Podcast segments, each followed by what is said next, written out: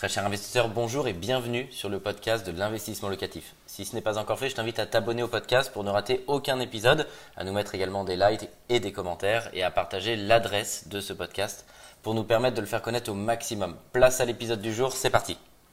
Bonjour à tous, je m'appelle Mickaël Zonta, je dirige la société investissementlocatif.com. On se situe aujourd'hui dans l'un de mes bureaux euh, à Paris et la société est capable aujourd'hui d'accompagner nos clients à Paris, à Lyon, en région parisienne et à Marseille.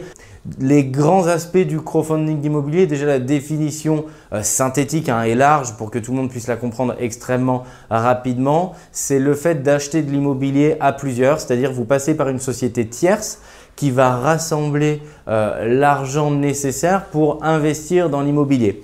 Généralement, le ticket d'entrée démarre à partir de 1000 euros. Ça peut même être un peu moins, un petit peu plus, mais pour que vous ayez un ordre d'idée. Donc, vous allez pouvoir, par exemple, mettre 1000 euros et il y a 10 000 personnes, 1000 personnes qui vont mettre 1000 euros. Et la société qui a récolté ces fonds va pouvoir investir l'ensemble de ces fonds. Vous allez donc détenir une cote-part, un pourcentage de l'opération qui est achetée. La plupart du temps, ce sont des opérations ensuite d'achat-revente. C'est vous achetez, l'opération est restructurée puis revendue par lot ou en totalité. la société dans laquelle vous avez investi récupère les fonds et vous rend votre euh, bénéfice au pourcentage de ce que vous aviez euh. L'opération s'étale donc sur plusieurs mois, que ce soit de 6 mois, 1 an, 1 an et demi euh, ou 2 ans. Et généralement, le montant est connu à l'avance du montant que vous allez récupérer. Euh, puisque soit c'est un contrat d'engagement, soit c'est vraiment aux performances, mais grosso modo, vous savez déjà le ticket que vous allez en retirer. Alors, est-ce que c'est euh, une bonne idée et quels en sont les avantages? Le principe même de l'immobilier, le plus grand vecteur de richesse, c'est l'effet de levier. Le but du jeu, c'est de ne pas investir avec de l'argent que vous détenez de votre poche. Cet argent peut faire partie d'un apport personnel, peut représenter 10-15% du montant total. Mais le vrai gain, c'est que vous allez jouer, vous allez investir avec un mindset d'investisseur avec 85%, 90% ou 100% si vous avez réussi à le faire de la somme que vous ne détenez pas à l'instant T puisque c'est l'argent de la banque et c'est le locataire qui va le rembourser. La faiblesse du crowdfunding immobilier sur ce point-là, c'est que la plupart du temps, vous n'allez pas emprunter de l'argent qui ne vous appartient pas pour l'investir, mais vous allez emprunter de l'argent de votre proche. Donc la difficulté, c'est que, à mon sens, vous jouez petit. Parce que si vous mettez 1000 euh, euros, même si le rendement est de 10%, vous récupérez 1100 euros. Oui, vous avez fait 10% de, de rentabilité sur l'opération, c'est très bien. La difficulté, c'est que vous l'avez fait avec 1000 euros puisque c'est avec un ticket d'entrée.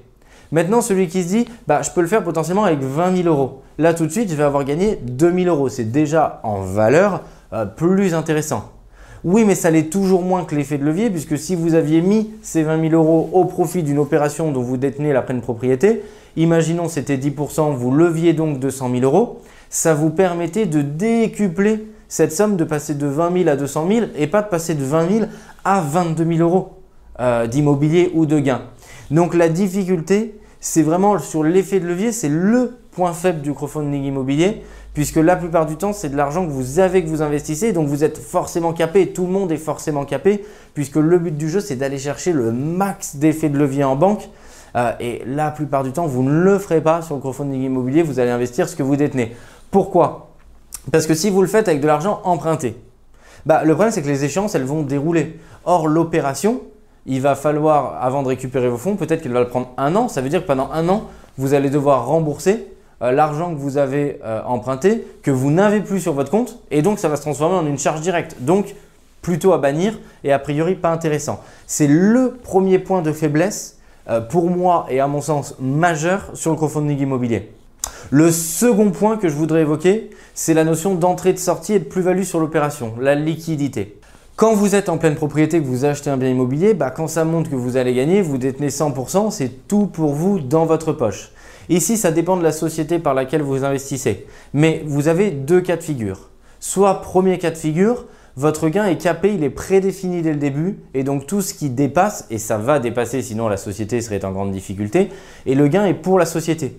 Du coup, vous maximisez pas le plein potentiel de l'immobilier parce que la société va vous caper en vous garantissant, et vu qu'elle vous garantit, bah, elle va vous le garantir à la baisse, vous allez avoir un gain mais pas suffisamment conséquent, puisque elle, le reste, va être de la marge. Soit vous êtes directement indexé aux performances. Ce qui est dommage dans ce cas-là, c'est que c'est une tierce personne, vous n'êtes pas, vous n'avez pas les mains sur la performance que va dégager euh, derrière l'opération, vous êtes vraiment tributaire de cette société qui a les pleins pouvoirs et dont vous ne connaissez pas vraiment les tenants euh, et les aboutissants. Donc à ce niveau-là, ça peut être un risque quand vous rentrez et que vous achetez votre studio. C'est vous qui maîtrisez l'opération. Vous savez, euh, vous allez ou vous faites accompagner par une société comme est la nôtre investissement locatif, mais vous avez déjà l'entièreté des lignes directrices et vous savez le gain, vous voyez où vous allez. Donc là, c'est vraiment d'être complètement tributaire d'une société euh, tierce qui va faire pour vous, qui va indexer la performance dont vous ne maîtrisez pas du tout les tenants et les aboutissants. Enfin, le troisième point, il n'y a pas que du négatif. C'est que ça peut être le point de départ pour débuter dans l'immobilier. Si effectivement, euh, potentiellement, vous avez des difficultés où c'est impossible pour vous de vous financer, vous avez besoin de créer de l'argent pour pouvoir avoir un apport personnel un petit peu plus conséquent et débuter dans l'immobilier, alors là, à mon sens, c'est un bon moyen de mettre le pied à l'étrier pour vraiment débuter dans l'immobilier, puisque vous allez pouvoir investir avec un ticket d'entrée euh, bien entendu restreint, mais qui du coup, vous allez quand même pouvoir faire fructifier votre argent. Donc c'est mieux de faire ça que de ne pas investir du tout, c'est une réalité. Donc si c'est vraiment la situation dans laquelle vous vous trouvez, ça peut être un bon point de départ en fonction de votre situation pour vraiment mettre un pied à l'étrier dans l'immobilier et pouvoir commencer à investir, commencer à toucher du doigt l'immobilier, se familiariser, se mettre dans un bon mindset d'investisseur pour ensuite passer la marche supérieure dès que vous le pourrez et pouvoir investir pour votre propre compte. Un grand merci d'avoir suivi cet épisode jusqu'au bout. Je te donne rendez-vous pour un prochain épisode. Si ce n'est pas le cas, abonne-toi au podcast, partage-le, mets-nous un like et tu peux également retrouver plus de conseils sur YouTube avec plus de 300 vidéos gratuites.